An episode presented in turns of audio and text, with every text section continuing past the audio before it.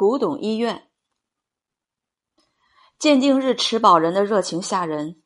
最远的几千公里开外，兴致勃勃飞至北京。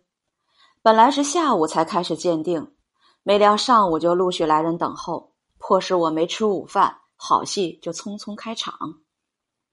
今天的持宝人心理承受力明显增加。甚至有些人没等我说话，就自己先说东西可能假了，这弄得我悻悻然。我像一个医生，本想为患者婉转解决病患，一展医术，谁知病人一副视死如归的宽宏，令人钦佩。大部分持宝人都能面对铁一般的事实，不回避个人的想法，喜怒形之于色，想发财就是想发财。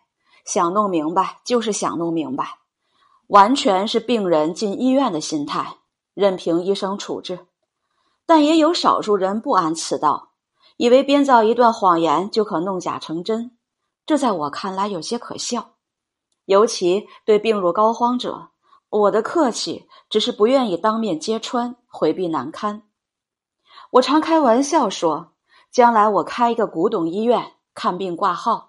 设有内科、外科，还有心理科，天天坐堂门诊，为各类古董开出药方。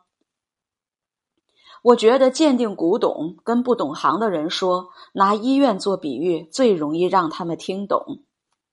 今天有一个持宝人信誓旦旦说他的宝贝来源明确，必真无疑。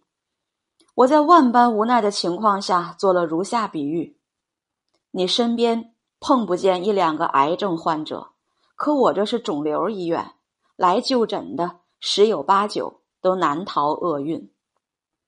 这是一种社会性选择，残酷而明确。不论是假古董还是真癌症，都会向固有的地方聚集，寻求解惑。